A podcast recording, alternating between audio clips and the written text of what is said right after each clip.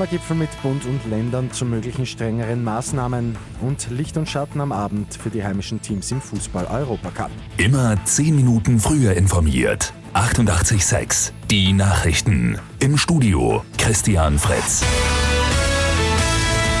Die Coronavirus-Zahlen in Österreich bleiben dramatisch hoch und steigen immer weiter.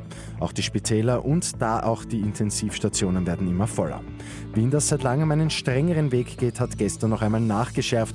Der Bund hingegen zögert und will am bestehenden Stufenplan wohl festhalten.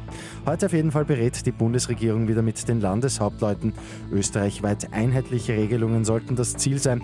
Das fordern auch zahlreiche Ärztinnen und Wissenschaftlerinnen. Knapp eine Woche nach Beginn der Weltklimakonferenz werden heute in Glasgow Zehntausende Menschen zu einer Großdemonstration erwartet.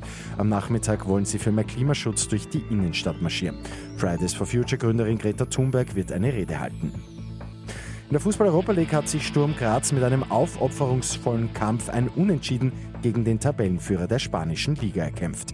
Die Grazer spielen auswärts gegen Real Sociedad 1 zu 1. Rapid Wien hingegen verliert in Zagreb gegen Dinamo mit 1 zu 3. Beide Teams sind in ihren Gruppen jeweils auf dem letzten Platz. In der Conference League hat der Lask nach einem souveränen 2 zu 0 gegen Alaschkert aus Armenien den Aufstieg bereits fixiert. Und die heimische Campingbranche freut sich über ein Übernachtungsplus. Die gute Nachricht zum Schluss. Im Sommer hat es österreichweit über 3,9 Millionen Nächtigungen gegeben. Ein Plus von knapp 2% im Vergleich zu Juli und August letzten Jahres. Vor allem sind heuer mit einem Plus von fast 10% wieder deutlich mehr Reisende aus dem Ausland nach Österreich gekommen.